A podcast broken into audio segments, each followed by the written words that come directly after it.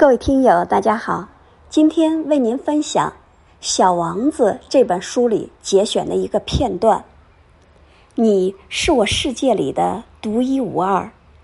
作者：圣埃克苏佩里。对我来说，你只是一个小男孩，就像其他成千上万个小男孩一样，没有什么两样。我不需要你，你也不需要我。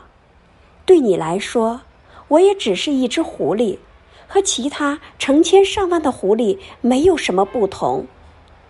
但是，如果你驯养了我，我们就会彼此需要。对我来说，你就是我的世界里独一无二的了。我对你来说，也是你的世界里的唯一了。节选自《小王子》。